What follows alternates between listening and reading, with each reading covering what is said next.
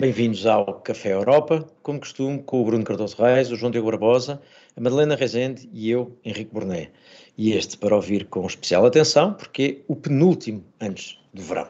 Uh, e vamos falar sobre unanimidade ou não na União Europeia, como tratar a vizinhança, se estamos ou não estamos preparados para as ondas de calor, uh, que energia é que a Europa quer ter e qual é que consegue ter, e até um eventual efeito de Londres por oposição ao efeito de Bruxelas. Mas já lá vamos, arrancamos com os Átilas, o mal da semana. João Diogo Barbosa, o primeiro Átila é teu e é para o chanceler alemão que quer mais união e menos unanimidade na União Europeia.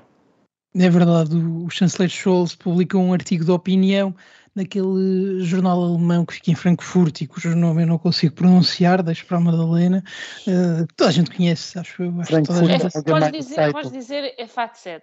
Nem sei qual é que prefiro, Madalena, mas voltando, voltando ao tema, né? o, o chanceler Scholz escreveu esse artigo, que é um artigo importante na medida em que ele anuncia que nos próximos meses o seu governo vai propor uma série de reformas da União Europeia que vão desde uh, a soberania digital até uh, à política externa, e é na política externa que ele repete a sua grande bandeira, que tem a ver com o fim uh, do direito de veto dos países e, portanto, o fim da unanimidade para tomar decisões relativamente à política externa. E pareceu-me que esse artigo tinha um bocadinho o propósito de recuperar para a Alemanha e para o governo de Scholz a capacidade de liderar o, o debate público europeu, que tem, tem fugido um bocadinho. Uh, o governo Scholz não é propriamente uh, forte, mas também teve um bocadinho azar de contexto e, portanto, não, não tem conseguido ser o grande governo alemão que toda a gente ouve. Uh, mas parece-me que o grande erro aqui, nós já temos discutido o problema do fim da unanimidade, mas o grande erro de, relativamente a este artigo tem a ver com o contexto, precisamente porque eu acho que os alemães, e especificamente o governo alemão, ainda não percebeu muito bem o que é que se está a passar. Para a Alemanha, o problema da guerra da Ucrânia é verdadeiramente decisivo ao nível europeu neste momento, e ao contrário das crises que nós tivemos antes, não há grande paciência para ouvir as propostas alemãs, para submeter uh, um grande número de Estados a tudo que o governo alemão pretende fazer, e eu acho que esta tentativa, num, num governo normal, sei lá, em qualquer momento do governo da chanceler Merkel, teria sido notícia durante duas ou três semanas. Desta vez foi um artigo muito denso, com uma série de, de, promessas, de propostas que quase passou despercebido.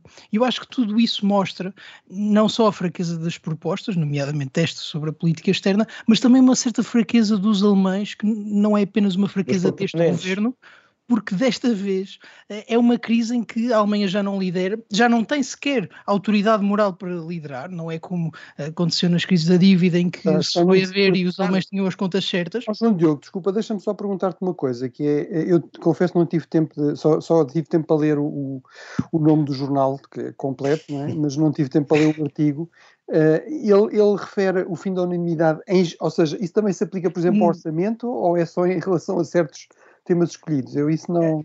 Não, aliás, um dos grandes problemas de, de, do fim da unanimidade na política externa é o, eu não imaginar alguma vez uma decisão que seja tomada contra o veto alemão. E, portanto, a Alemanha não quer mexer no orçamento, mas de maneira alguma eu consigo imaginar, quer na política externa, quer em qualquer ponto importante da agenda europeia, que se tomem decisões contra os interesses alemães. Mas desta mas é vez. É mais, é mais fácil uh, aos países grandes proporem. Uh, o fim da, da unanimidade, não é? Claro. Sim, mas eh, isso já não é novo. Aliás, o chanceler Scholz todos os meses faz esta proposta e cada vez menos tem impacto. E é, essa também é uma, um problema de comunicação deste governo. Mas para concluir, acho que neste momento os europeus estão muito mais interessados em ouvir, curiosamente, o que tem para dizer o governo polaco uh, do que tem para dizer o governo alemão, e essa é uma mudança muito importante e, vamos dizê-lo, estrutural absolutamente de acordo contigo em vários aspectos, para além da questão de fundo sobre a unanimidade uh, e a maioria, de que já aqui falámos tantas vezes, é a questão do, da oportunidade, ou seja, tu levantas a questão não é só da proposta, mas uh, que revela uh, o problema do proponente, isto é, a falta de o quão pouco levado a sério é uh, o proponente neste momento, e eu acrescentaria de facto a falta de sentido de oportunidade, porque se houve alguma coisa que aconteceu à Europa durante esta guerra da Ucrânia foi a importância europeia ser evidente e até uma noção de Europa que fez com que pessoas em Portugal percebessem que um problema na Ucrânia era um problema europeu e que uma resposta europeia já não era só para resolver o nosso problema, porque com frequência o nosso sentimento de europeu é nós queremos que todos nos ajudem a resolver o nosso problema, seja ele o do Covid ou uh, o, da, o da dívida, mas desta vez foi percebermos que a Europa desempenhava um papel. Isso é uma coisa que atravessou bastantes países. Ora, uh, o país que se sentiu que foi um dos que esteve a ser mais arrastado foi precisamente a Alemanha. E é a Alemanha que vem dizer que um dos problemas é a unanimidade. Não é, a unanimidade não tem sido. Mostrem-me uh, onde é que a unanimidade. Aliás, é, tu próprio Henrique já, já utilizaste aqui o melhor argumento para combater essa questão, que é. Mas a NATO não funciona por causa da, da regra da unanimidade? A NATO, que, que, é o pilar da nossa defesa, que é, que é um instrumento fundamental para nos defender dos russos, está, está paralisada por causa da, da, da, questão da unanimidade? Não está. Então, qual é que é o problema? E, portanto, nós, nós temos de aplicar na União Europeia uma solução para resolver um problema, aparentemente uma ameaça à segurança europeia, quando toda a gente sabe que a, a, a organização que realmente responde as ameaças mais sérias à nossa segurança funciona com base na regra da unanimidade. Depois, Também tem lá a Hungria, não, com, nem sequer é por com esta, e ainda a Turquia, mas ainda assim funciona. Uh, uh, por, até porque todos os Estados sabem que quando é questões de um bocado politiquice, é uma coisa. Agora, quando se trata de realmente defender um outro Estado-membro, não, há, não costuma haver problemas, porque todos sabem que essa é, é, é, é realmente é o pilar uh, do artigo 5 e é, aquilo que garante que quando eles tiverem chatices e problemas, e a Turquia de vez em quando tem, se forem realmente sérios, também ninguém vai levantar essa questão, nem pôr problemas, nem.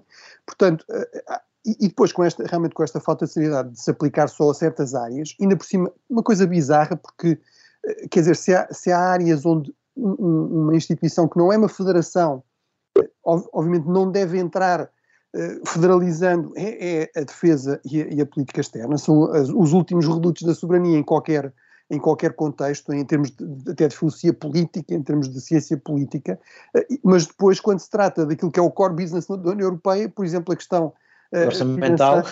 monetária, aí já não se aplica a unanimidade. Portanto, é uma, uma federalização completamente bizarra, mas, mas sobretudo eu acho isto, é, quem se deve estar a rir é o, o, o, presidente Macron, que tantas vezes foi criticado pelos alemães pela sua falta de prudência e de sentido de oportunidade e por fazer propostas excessivamente ambiciosas. E de facto, isto é, é uma coisa delirante neste contexto. Quer dizer, até porque, como tu dizes, Henrique, se há, eh, aqui no fundo estamos a fazer uma prova prática uh, de, de união, não é? E com este problema, que é o que desacredita este tipo de propostas da Alemanha neste contexto, que é a Alemanha, uh, infelizmente, de facto, não tem sido o melhor, um aluno exemplar nessa questão. Uh, mesmo na questão da energia, que, que, iremos falar em mais detalhe, quer dizer, a, Alemanha apela agora de forma patética à, à união e ao, à solidariedade no, no, campo da energia, quando ignorou durante duas décadas os apelos, por exemplo, de Espanha e de Portugal, porque obviamente eram países do Sul que não percebiam nada do assunto, para se, para se investir nisso na prática. Ou, ou, ou, os apelos dos países da Europa de Leste e do Báltico para que não se dependesse tanto da Rússia. E era direto ao tema, não é, Madalena? Não, não, eu, eu, eu, acho que esta, esta é uma discussão que está realmente a vir num, num momento. Enfim, eu não sei se isto não tem algum. Uh, não é de certa maneira uma maneira de pôr alguma pressão uh, em Orban uh, dadas os, os, os, últimos usos de, de, do, do, veto por, por, parte do líder húngaro, uh, mas de facto, no seu conjunto, uh, não parece a melhor, quando a casa está a arder, não parece o melhor momento de, de, de, se discutir este, este género de questões estruturais. E, e, e renovações da casa e como é que se vai fazer a decoração, é capaz é de ser melhor apagar o. Exatamente com um aspecto que tu referiste, agora que me parece importante, mesmo em relação ao Orban, quer dizer, está tudo a querer incomodado porque a Hungria está a usar o veto para impedir alterações em matéria de, em matéria de, de, de, de soberania fiscal, mas, como diz o Bruno, mas não ocorre a quem acha que os países não devem poder concorrer uns com os outros uh, uh, em, em, termos uh, fiscais, mas já não aceitam que a decisão sobre quanto é que cada um paga para o bolo da União seja uh, por maioria. Portanto, eu decidi por maioria. Ou seja, eu nem sequer percebo se esta solução resolvia esse problema. Aparentemente não, porque é uma área em que a Alemanha não quer que haja unanimidade, portanto. Pois, portanto, nem sei se irei. Agora, há, há, aqui, há aqui um aspecto ao contrário. Eu acho, que, eu, eu acho que, de facto, este é o pior dos momentos para andar a discutir questões institucionais.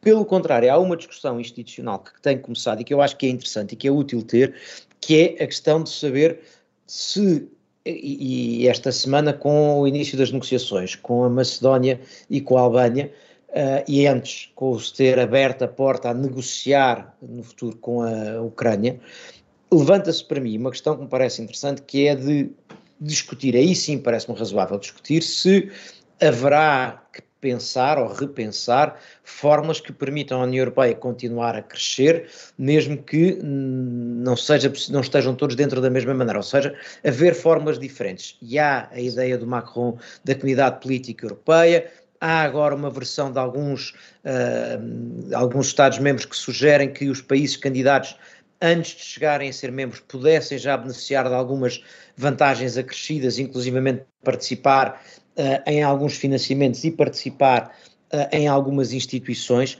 Eu acho, se é para discutir alguma coisa, então sim prefiro discutir algumas ideias à volta de como é que se pode alargar se houver dificuldades. Eu essa discussão acho razoável e interessante, e até, Madalena, por exemplo, eu lembro tu e eu não teremos eventualmente a mesma abordagem a esta ideia da comunidade uhum. política europeia, mas acho que é um assunto que faz sentido discutir, não a questão da unanimidade. Eh, não, Henrique, deixa-me voltar à questão da unanimidade, sobre dizer que a Alemanha não sabe a sorte que tem, porque, apesar de tudo, a unanimidade permite que nós agora possamos olhar para a Hungria. A Hungria gosta de ter um direito de veto porque permite uh, fazer o país crescer e dar-lhe uma dimensão que, em termos relativos, não tem, de população, de economia, etc.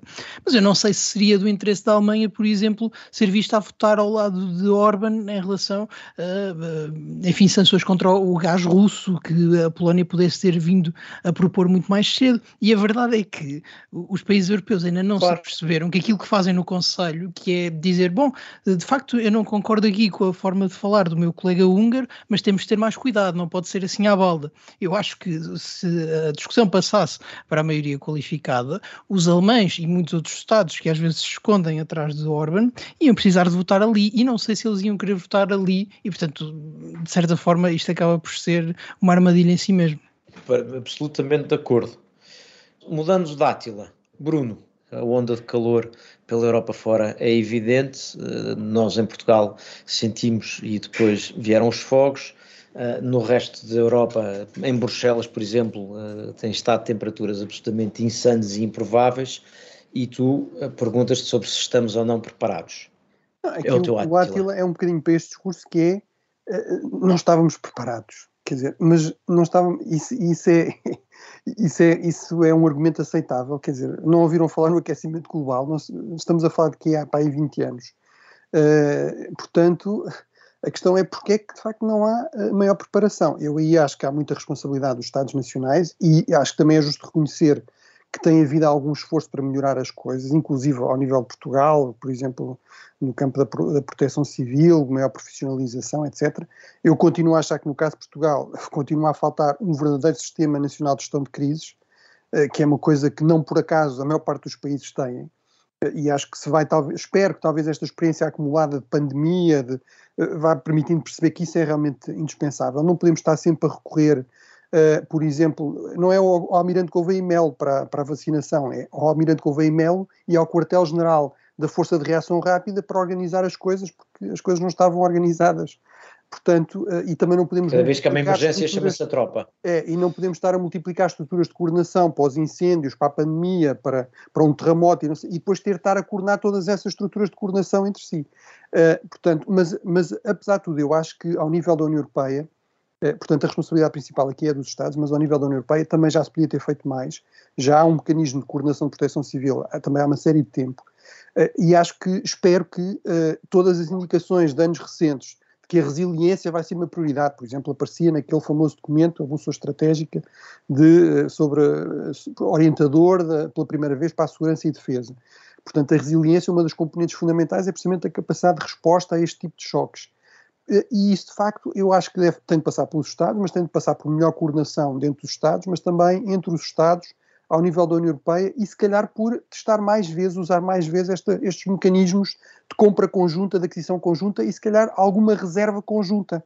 Uh, por exemplo, de aviões para apagar fogos, por exemplo, de aviões com capacidades médicas para permitir evacuações, por exemplo. Portanto, eu acho que, eh, enfim, aqui, obviamente, eh, estou a dar exemplos um pouco, um pouco, enfim, avulsos.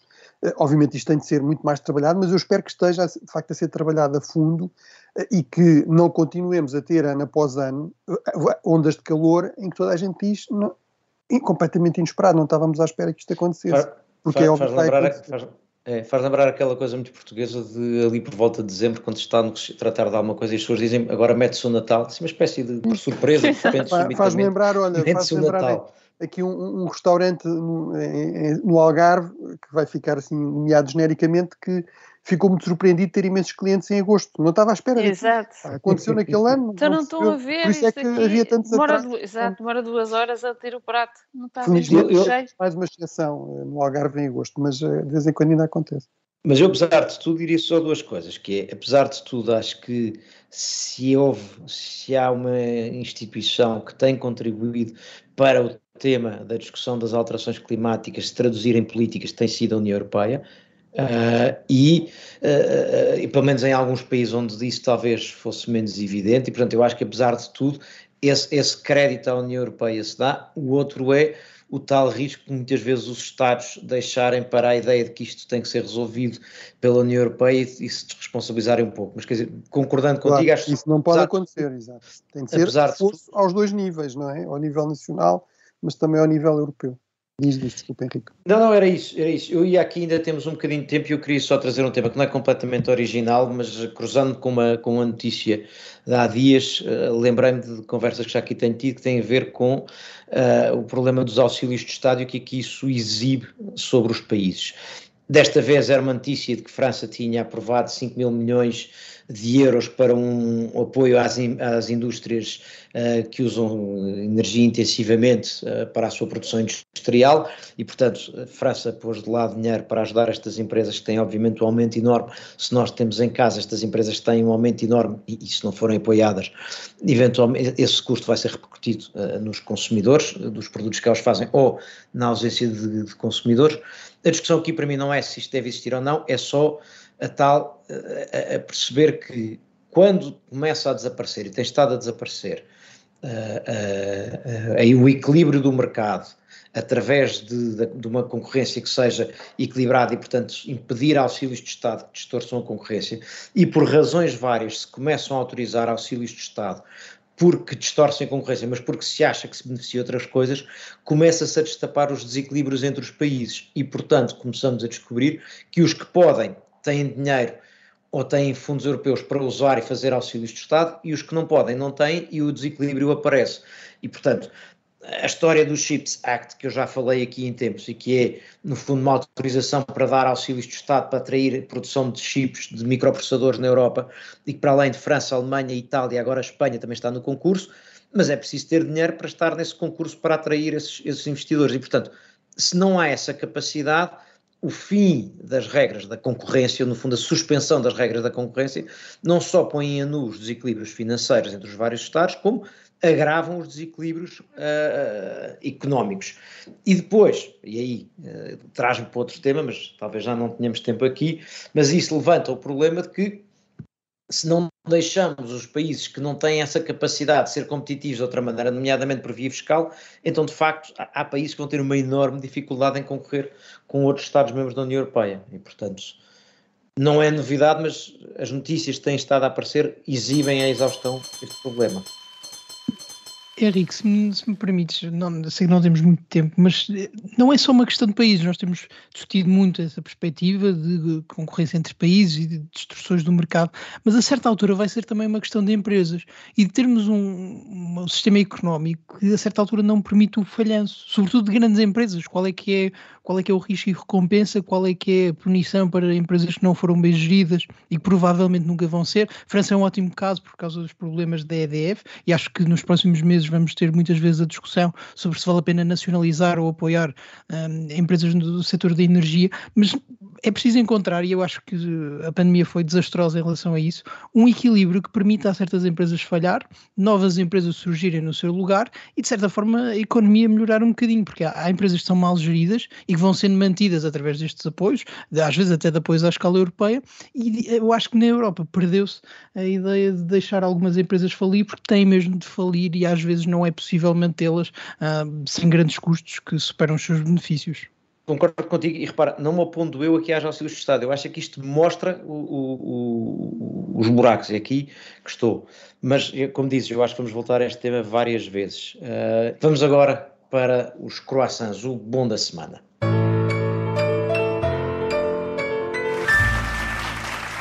Madalena, diria que é um pouco a tua vez de trazeres um tema que te é caro e recorrente, mas que foi atualizado recentemente.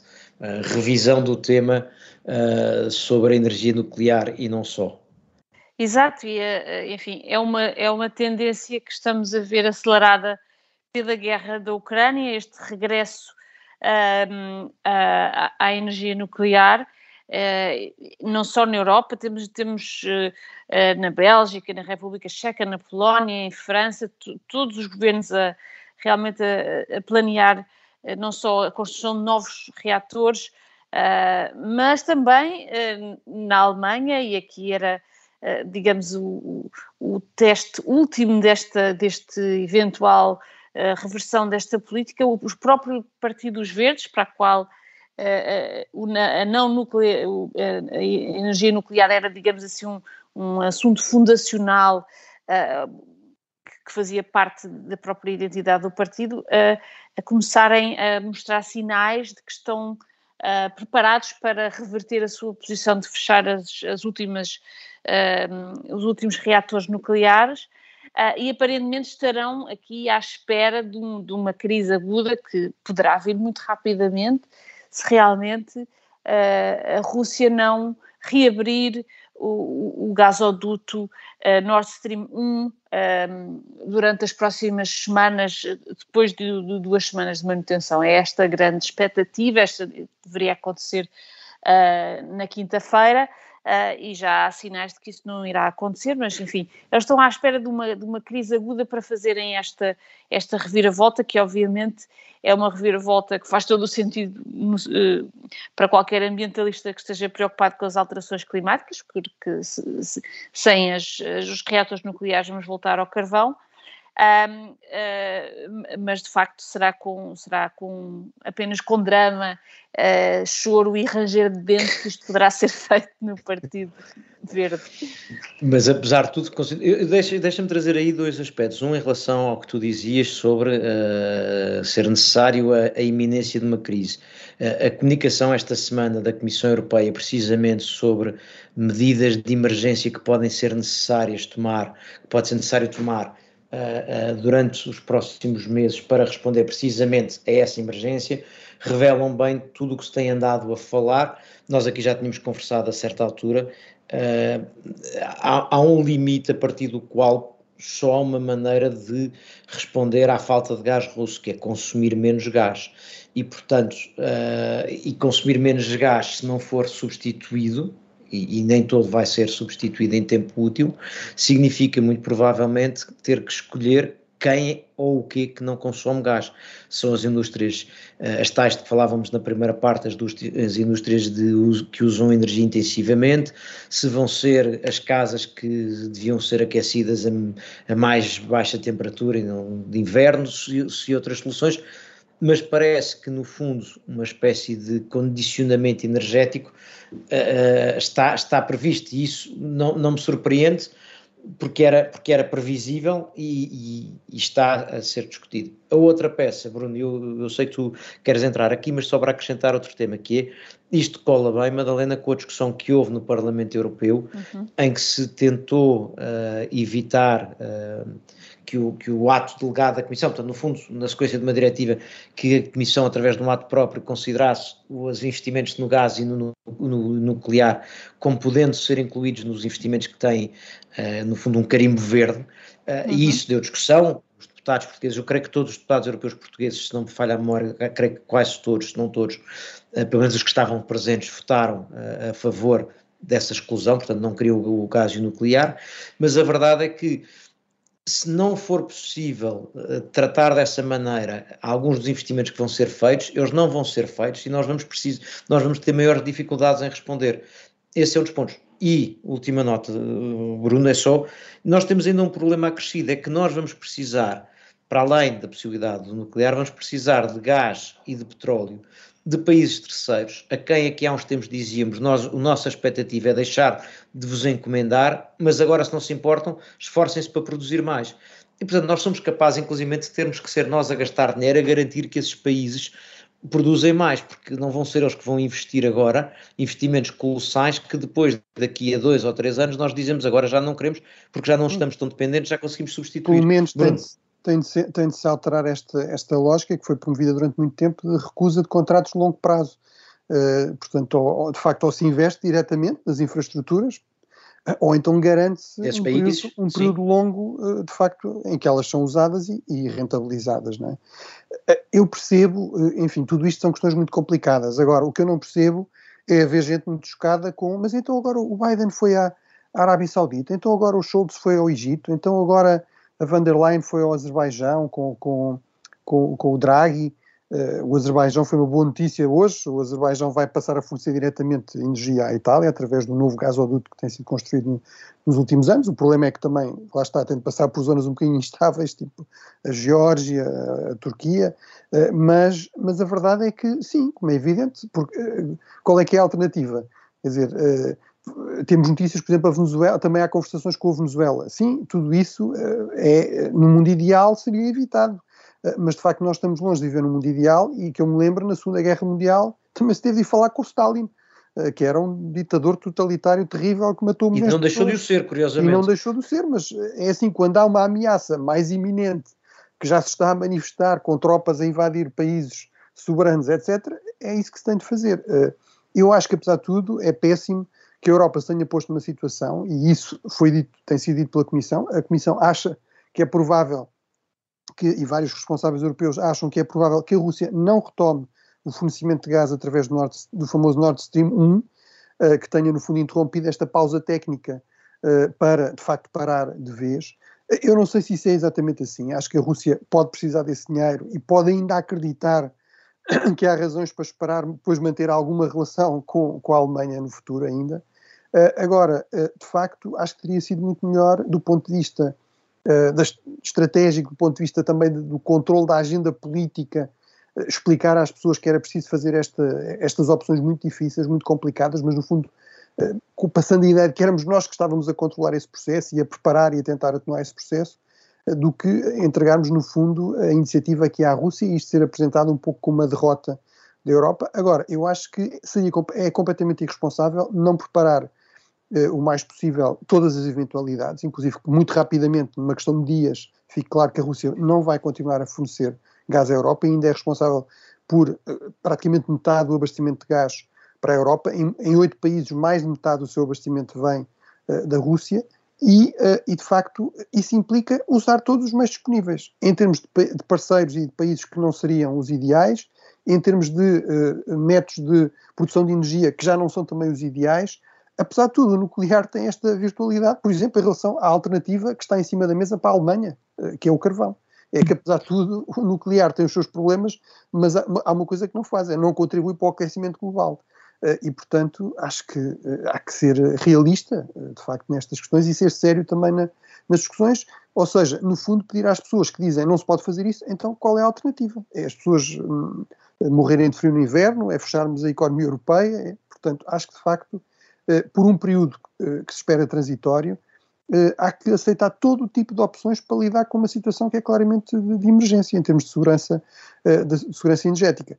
Claro, seria muito bom, apesar de tudo, acho que podemos dizer isso aos nossos amigos alemães, teria sido muito bom se eles tivessem ouvido aquilo que os, os desgraçados do Sul andam a dizer, há, lá está, há 20 anos, que é, era, era muito importante termos um mercado de energia realmente integrado, era muito importante termos uma rede de gás natural realmente europeia dava-me bastante jeito agora, não é? A falta de contrição na Alemanha, aliás, não, não tem ajudado nada. Esta ideia de agora vir reformar os tratados em vez de estar calminha a pedir um bocadinho de gás não, não é uma boa estratégia política. Mas eu não, não desvalorizaria tanto a, a dissonância eh, que até se sentiu aqui no programa, porque na, na, primeira parte nós estávamos a dizer realmente é incrível que não se tenha feito mais uh, para, para, agir decisivamente em relação às alterações climáticas e agora estamos aqui a dizer, pois é verdade, vamos ter que de, se calhar investir fortemente em, em combustíveis fósseis porque é a nossa única alternativa e vamos ter de gastar muito dinheiro Mas, ou ter João contratos Diogo, só, é quando se falou da, da onda de calor, nós estamos a falar de uma outra coisa que é da resposta às alterações climáticas. É, não, não, era de prevenir ou evitar, ou seja, é admitir, já fizemos tanta asneira, que pelo menos vamos tentar atenuar um bocadinho os maus efeitos disso, mas desculpa. De qualquer maneira, eu diria que a guerra na Ucrânia tem sido uma boa notícia para o ambiente, eh, provavelmente, não é? Uh, em relação à produção, os números são impressionantes e a verdade é que a União Europeia não podia fazer muito mais. Eu,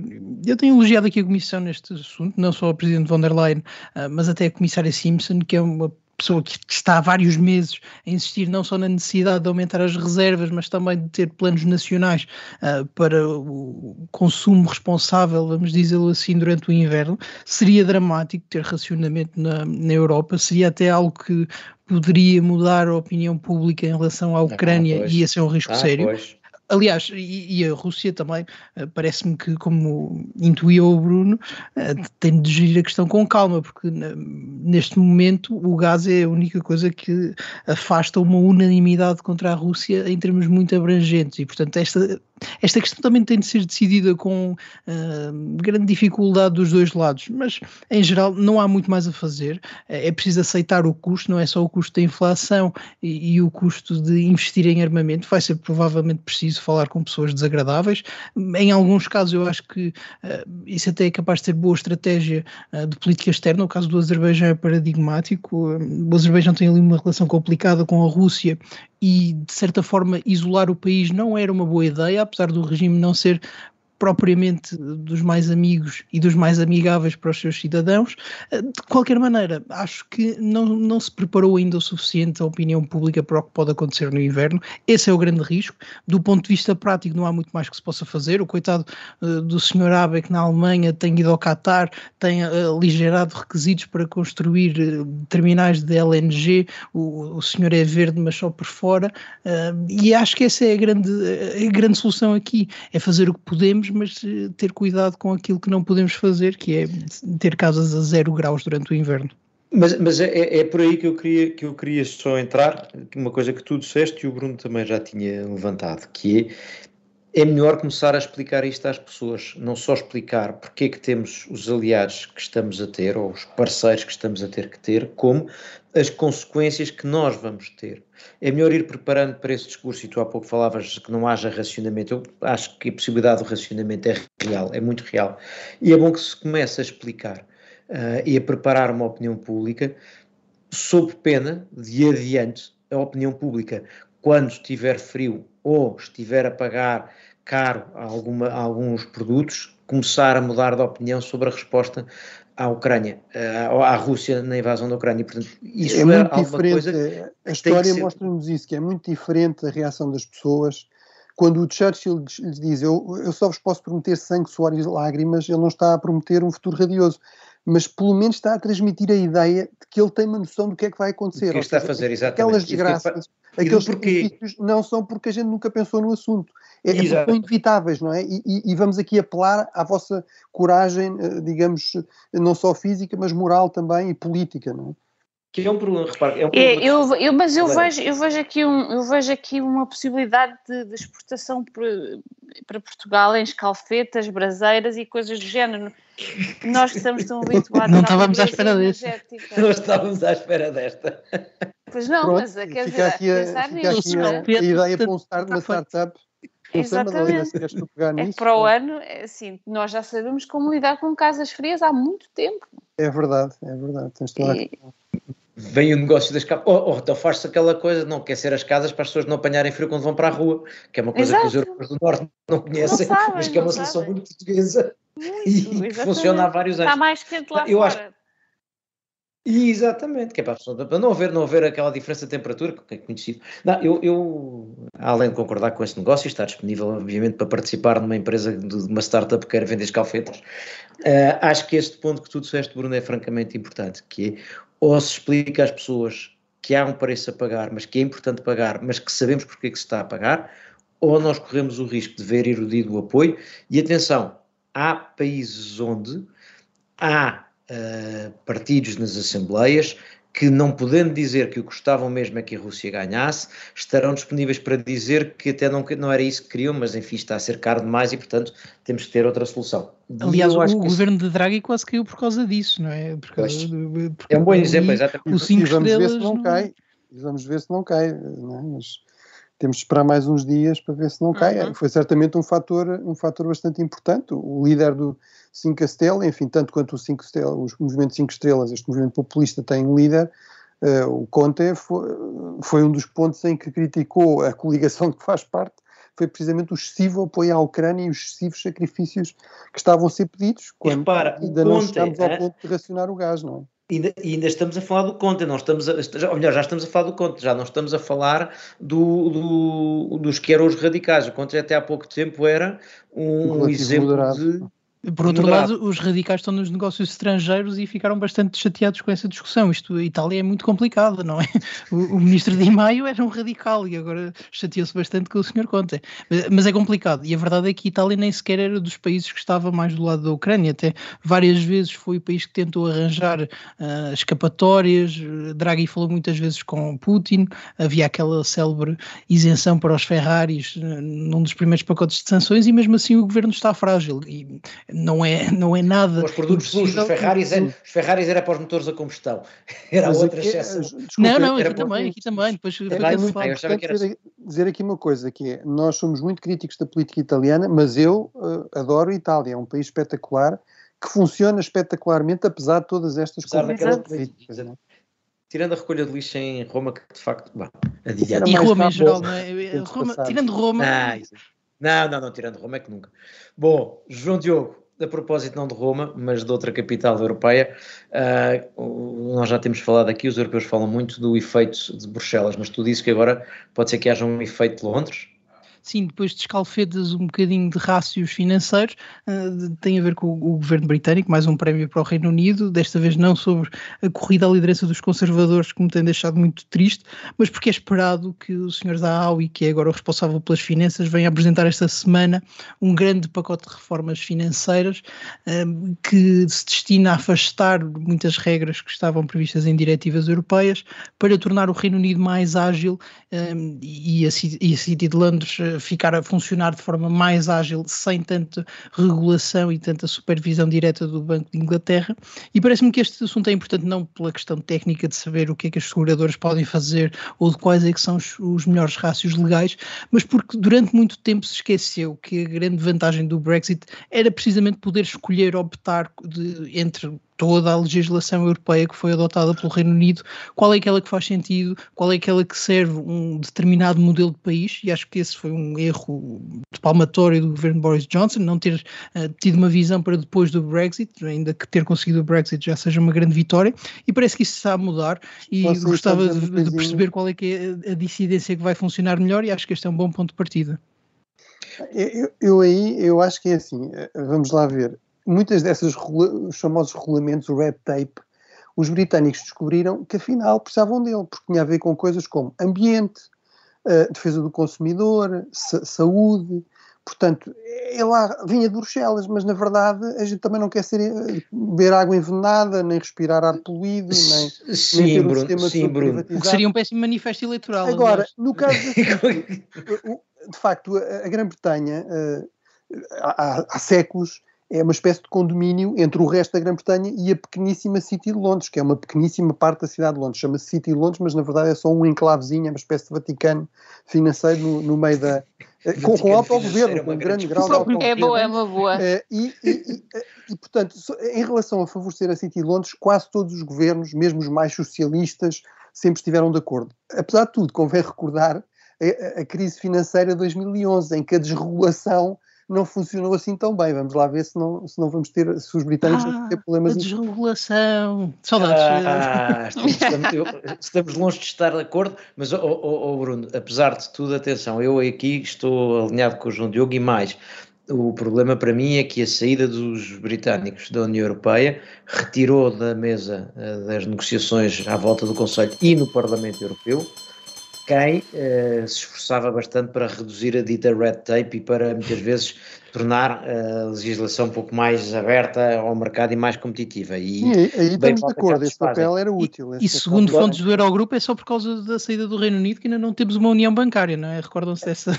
Agora, mais ninguém na União Europeia percebe de finanças. Pronto, eu serei provavelmente um, um, terrível socialista aqui, mas eu diria que alguma regulação na banca e nas finanças, talvez, talvez. as últimas décadas tenham mostrado que mas ninguém está a dizer que não é preciso. Oh, oh, ninguém disse que não.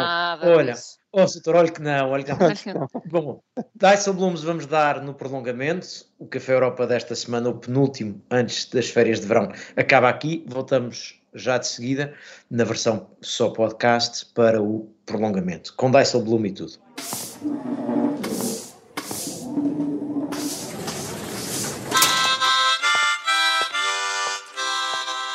E é o prolongamento do Café Europa. Continuamos com o Bruno Cardoso Reis, o João Diogo Barbosa, a Madalena Rezende e eu, Henrique Borné. E estávamos, ainda não tínhamos chegado aos Dijsselbloem, onde o Bruno até tem um prémio que mete Boris Johnson e o Reino Unido, mas estávamos animadamente no final da segunda parte sobre se, a, só para provocar, Bruno, se, se o Reino Unido é o o paraíso da desregulação, ou se afinal, apesar de tudo, é apenas um pouco mais simples e mais competitivo do que a Europa. Veremos, veremos. Eu acho que o, João Diogo e eu estamos mais na versão, uh, não é tanta desregulação, mas é alguma legislação que bem, bem, bem falta nos fazia por cá. Mas vamos ver. Sim, eu espero que vocês tenham razão, até porque, enfim, haver uma crise financeira na City de Londres, mesmo com a Grã-Bretanha fora, na verdade, eh, como o próprio Boris Johnson reconheceu, eh, não foi por sair da União Europeia que o Reino Unido deixou de ser europeu, não é? E economicamente, e em termos de geoeconomia, continua muito ligado à Europa, portanto, algum efeito de contágio provavelmente teria para estes lados.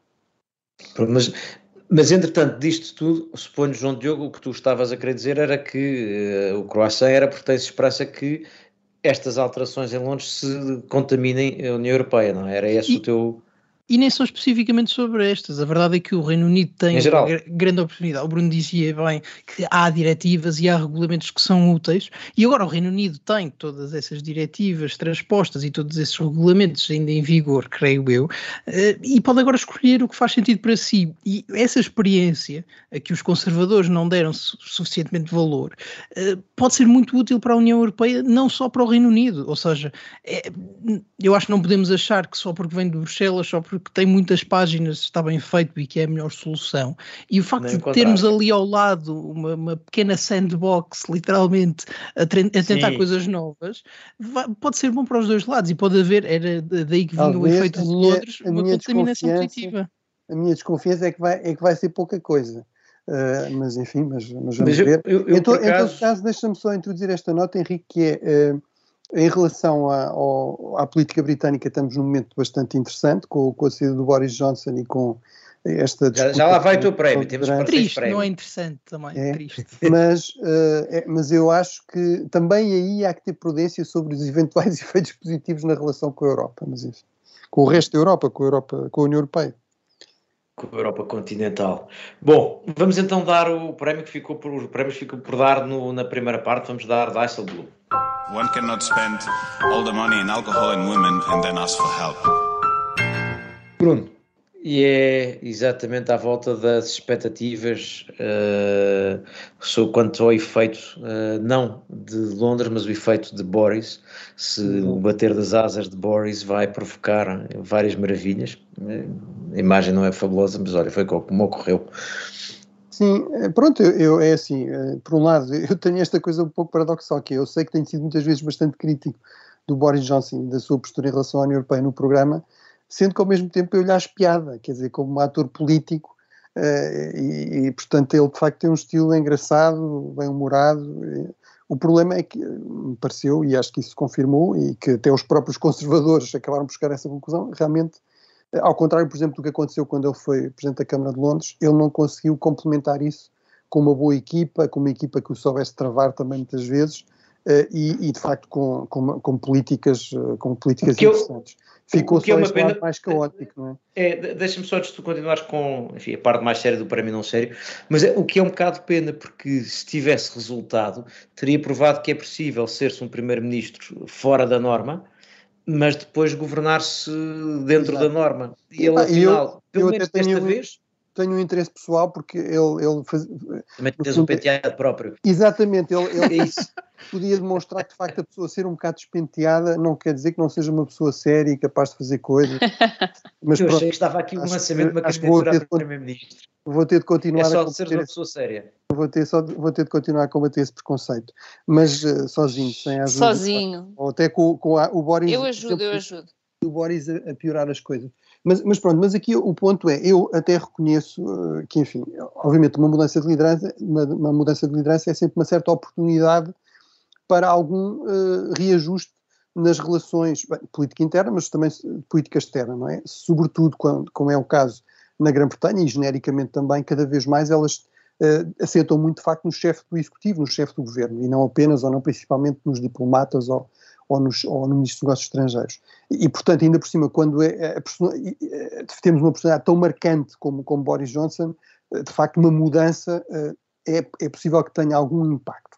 Agora, eu acho é que eh, é excessivamente otimista achar que vai aqui haver automaticamente uma espécie de lua de mel uh, nas relações entre a União Europeia e uh, uh, o, o, Reino Unido pós-Brexit, por, por um lado, razões estruturais, ou seja, eu acho que objetivamente esta é uma relação difícil de, eh, de, gerir, pelo menos nos próximos anos, mesmo que houvesse a melhor das intenções dos dois lados, o que eu acho que não tem sido o caso, tem havido aqui uma excessiva politização para ganhos internos, sobretudo do lado britânico, mas não só, eh, mas há, há estruturalmente problemas em fazer um divórcio com, tanto, com tantos problemas para, para gerir, desde logo o mais complicado é o da Irlanda do Norte, portanto há objetivamente problemas, e depois também porque uh, nós não sabemos ainda quem será o sucessor, só saberemos a 5 de setembro, e vários dos sucessores prováveis uh, de facto não dão nenhum sinais de quererem abandonar esta retórica muito hostil em relação à União Europeia, de utilizar um bocadinho o papel de Bruxelas para ganhos políticos internos.